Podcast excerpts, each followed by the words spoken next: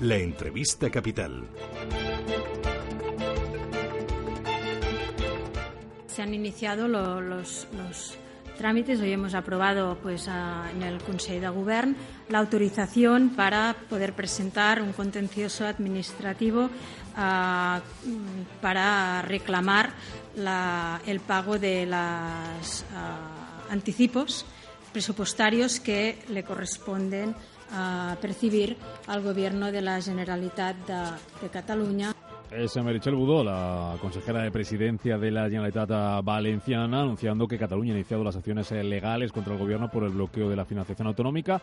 Le reclama en concreto 1.317 millones de euros eh, que dice que no ha recibido por la parálisis política y por tener los presupuestos prorrogados. Además, la Generalitat acusa al Ejecutivo de vulnerar la ley al incumplir sus obligaciones eh, financieras. Lo último sobre este asunto es que el abogado del Estado ve ilegal el desbloqueo de fondos a las autonomías pese a las reclamaciones de Cataluña y también las exigencias del Partido Popular. Además, ayer el Senado rechazaba la solicitud del Partido Popular para que la ministra de Hacienda en funciones, María Jesús Montero, y los consejeros de Hacienda de las comunidades autónomas comparezcan en la Cámara Alta para explicar y abordar los problemas de financiación autonómica. En total, estamos hablando de que se les adeuda a estas comunidades 7.200 millones de euros. Una de esas comunidades es la valenciana. Saludo a Vicente Soler, es el conseller de Hacienda y Modelo Económico de la Comunidad Valenciana. Señor Soler, ¿qué tal? Muy buenos días.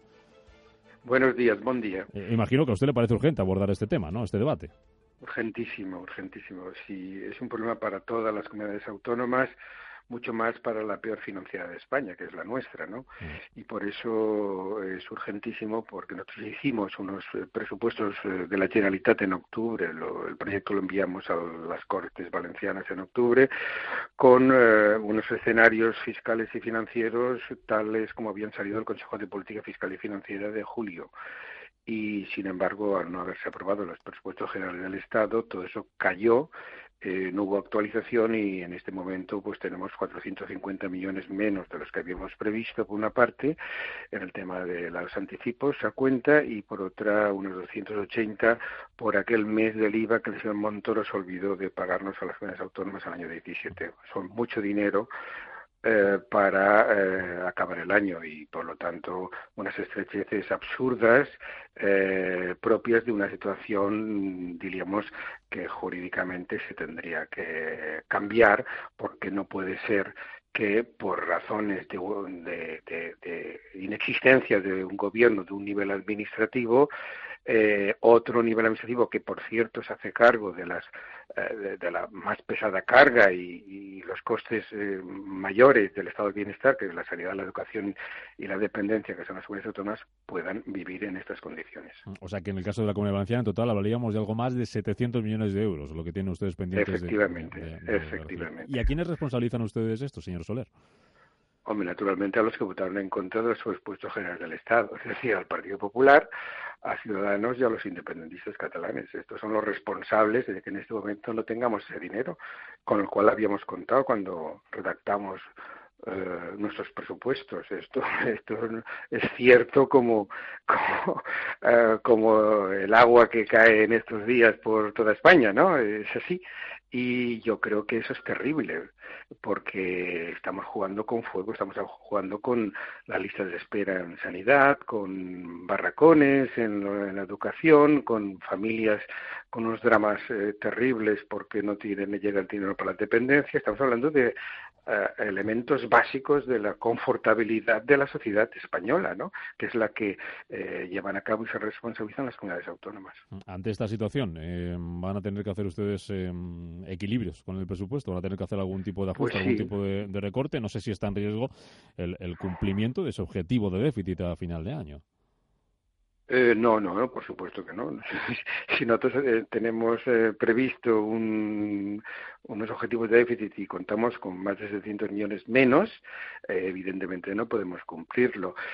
vamos, a, yo ya lo he anunciado y estamos trabajando, ya en julio lo hicimos bilateralmente con cada una de las consellerías, para intentar cirugía fina, intentar ver qué es aquello que podemos retener créditos de, retención que pudiesen llegar a las otras partidas necesarias e imprescindibles para que el funcionamiento de los servicios básicos eh, no se resienta, ¿no? Y poder llegar al 31 de diciembre.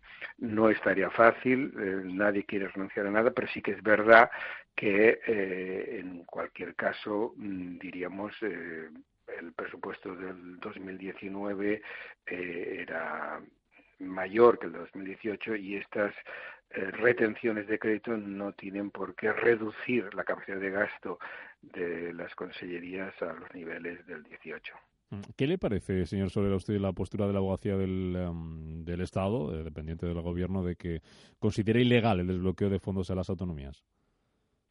Hombre, a mí me incomoda muchísimo. Yo respeto a los, funcionarios en su, pero creo que hay que concebir el Estado español como un Estado compuesto. Eso no es un Estado eh, como hace 40 años, es decir, donde una administración decide por las demás. Cada una tenemos un mandato constitucional de hacernos cargo de determinadas cosas y si no tenemos una perspectiva de carácter, no sé cómo decirlo, federalizante, como cada uno tiene sus responsabilidades y dejemos que cada uno asuma sus, eh, sus consecuencias electorales y políticas en sus propios parlamentos, pero lo que no puede ser es que unos decidan por otros, sobre todo porque el dinero no es del gobierno del Estado.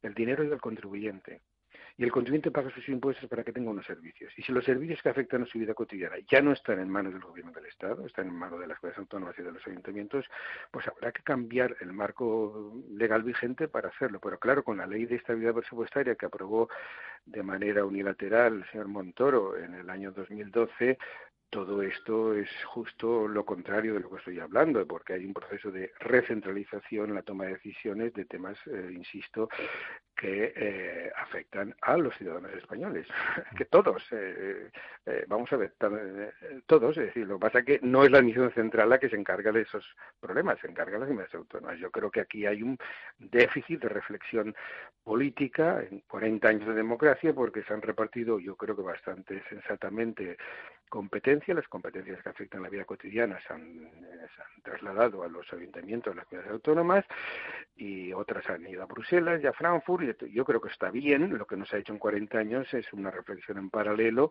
de qué recursos y cómo se han de repartir. El recurso, insisto, del contribuyente, del que paga los impuestos, que tiene que recibir los mejores servicios posibles. Mm, eh, eh, ¿Qué le parece que el eh, Partido Socialista votara ayer en contra de que esto se debata en el, en el Senado, como pedía el Partido Popular? A mí me hubiese encantado ir al Senado, lo digo de verdad, porque tenemos muchas cosas que decir. Lo que pasa es que también yo entiendo a los senadores eh, que no quieren hacer el juego un Partido Popular eh, sumido en un cinismo político más grande. Ha estado seis años sin, sin, hacer nada, eh, ha creado los problemas que estoy hablando justamente porque votaron en contra de los presupuestos generales del Estado de 2019 y ahora viene en una situación tan delicada políticamente con un gobierno en funciones pidiendo explicaciones. Yo creo que hacer el juego al Partido Popular y a Ciudadanos en estas condiciones me parece, bueno, no sé, me parece mm, que no corresponde. De todas maneras, insisto, ¿eh? yo hubiese encantado hablar de estos problemas como lo estoy haciendo ahora, encantado en, su emisora. Es decir, que yo creo que son evidencias de tal calibre que mm, no sé si eh, un debate de esas características en el Senado no hubiese sido un boomerang contra el Partido Popular y, y Ciudadanos, porque son ellos los que han creado el problema. Y imagino que también estará encantado de venir a Madrid cuando se convoque un Consejo de Política Fiscal y Financiera. Le voy a pedir que me refresque la memoria. Eh, ¿El último cuándo fue?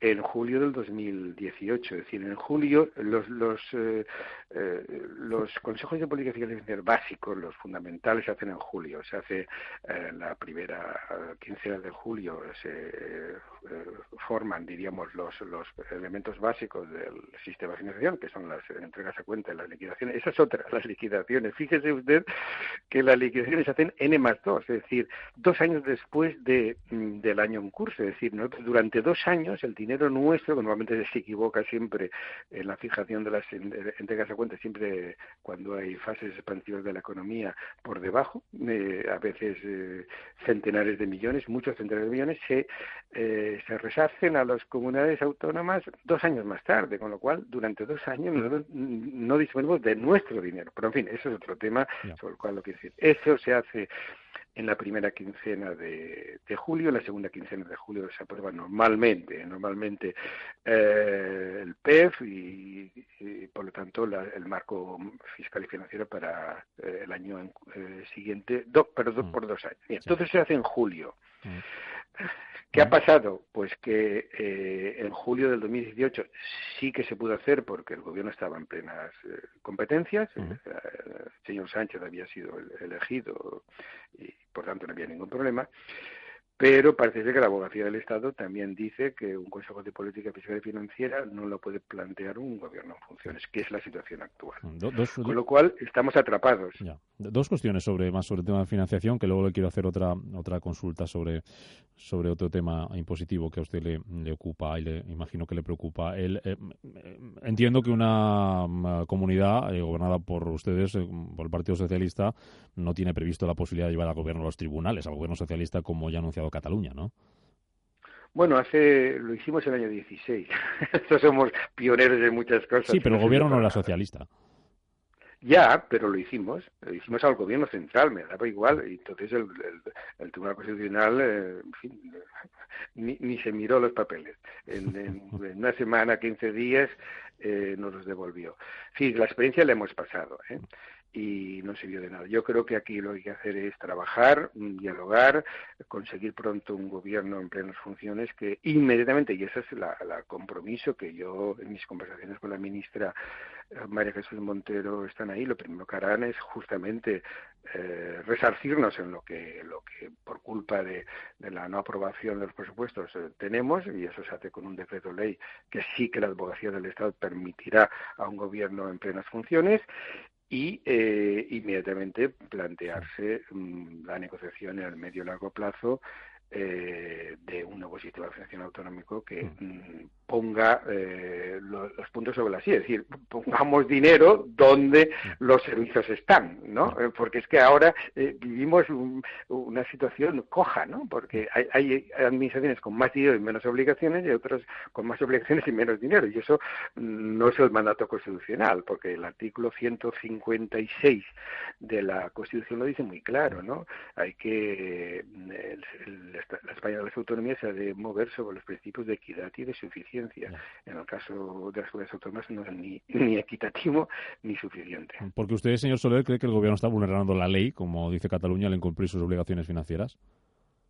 En absoluto. Hacerlo, el gobierno estaría encantado de poder hacer lo que Cataluña pide el, porque además es, ella sabe, la propia ministra ha sido consejera de Andalucía y sabe cuáles son las estrecheces por las que estamos pasando, ¿no? El tema es que la abogacía del, Estado, que es el, eh, quienes, eh, quienes cualifican la legalidad o no legalidad de una acción determinada, le dice que no. Yo he hablado con la ministra y el ministro estaría encantado de hacerlo, eh, pero no quiere hacer nada que pueda ser tipificado como ilegal. Por supuesto, nosotros no vamos a incentivar a que el gobierno de España haga nada ilegal. Mm, le, cambio de tema con dos asuntos muy rápidos para terminar, señor Soler. Eh, uno, si vienen ustedes a Madrid los consejeros eh, a debatir en el Senado, podrán hablar también de, impuestos, porque se ha abierto el debate sobre las comunidades que quieren bajar eh, impuestos. ¿Usted cree que la Comunidad de Madrid hace dumping fiscal? por supuesto, vamos a ver. el, razonamiento no es sobre la fiscalidad, el razonamiento es prefiscal es anterior la fiscalidad. Si Madrid, por, razones de su capitalidad, acumula unas rentas tanto personales como societarias del nivel que, tiene, eh, naturalmente tiene, mm, y por otra parte, la, extracción, en los estratos eh, sociológicos hacen que buena parte de la sociedad eh, madrileña, más que en otras zonas autónomas, no utilice los servicios públicos, eso hace que la situación de Madrid sea no comparable. Yo creo que aquí también hay una asignatura pendiente de hacer de Madrid no una comunidad autónoma cualquiera, es una comunidad autónoma especial porque tiene las rentas de capitalidad, que tiene que ver con muchísimas cosas, con, con muchas décadas de acumulación de actividades económicas y de todo tipo en Madrid, y que por lo tanto no puede hablar de igual a igual las demás. Solamente tiene una situación de privilegio como Madrid, eh, el País Vasco y Navarra, pero el resto de comunidades autónomas eh, una situación Mm, diríamos, muy dificultosa por esas razones, más con dumping fiscal. ¿no? Yo no me puedo permitir ningún lujo cuando tengo insuficiencia para financiar eh, eh, servicios básicos. No lo puedo hacer. Esto, esto, esto, en fin, aparte de que yo creo que cualquier, eh, desde el punto de vista de la evidencia, ¿no? cualquier rebaja de impuestos siempre es asimétrica y siempre ganan más los, las rentas más altas y, por lo tanto, hacer una competencia la baja de, de la fiscalidad lo único que lleva es a mantener las estrecheces financieras de aquellos que tenemos los servicios básicos a nuestro cargo. Yo creo que la crisis financiera y fiscal del año 2008 se puede prolongar si vamos haciendo estas rebajas fiscales porque al final el dinero sale de salir de algún sitio. La última, señor Soler. Eh, usted es consejero de una comunidad autónoma eh, con un gobierno de coalición. Ya tienen experiencia, ya vienen de la legislatura anterior eh, con compromiso, ahora también con Podemos, corrígame si, si me equivoco. Eh, usted tiene experiencia de gobernar ya en coalición y con, con estos partidos. No sé si animaría a, sus socios, sus colegas del Gobierno Central a llevar a cabo a nivel estatal, a nivel de Gobierno Central, un, gobierno de coalición de este tipo, que parece que no están muy por la labor el Partido Socialista. Bien, hay modelo valenciano y el modelo portugués. Eh, vamos a ver. Es ¿A usted el valenciano le gustaría para España? Bueno, yo el valenciano lo, veo bien para la comunidad valenciana. Es decir, eh, yo creo que son situaciones diferentes, condicionantes diferentes. Eh, yo sí que les puedo decir que la, el modelo valenciano ha funcionado como usted dice y para el nivel de, de, diríamos, de decisiones que hemos de tomar ha habido bastante cohesión, de manera que había gente que no daba ni un mes de vida al gobierno del, Botánico, de la Generalitat, y sin embargo mm, ha funcionado cuatro años. Pero insisto, son niveles de responsabilidad diferentes.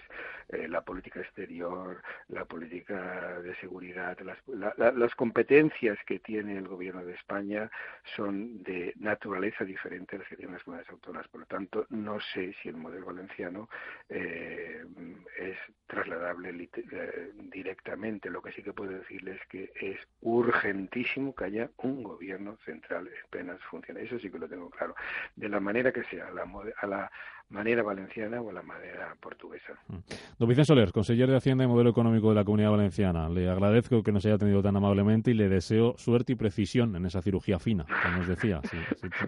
para cinco millones de para cinco millones de personas que somos los valencianos, eso sería imprescindible que haya suerte y, prisa. Que vaya bien. Muchas gracias, señor Soler. Muchas gracias.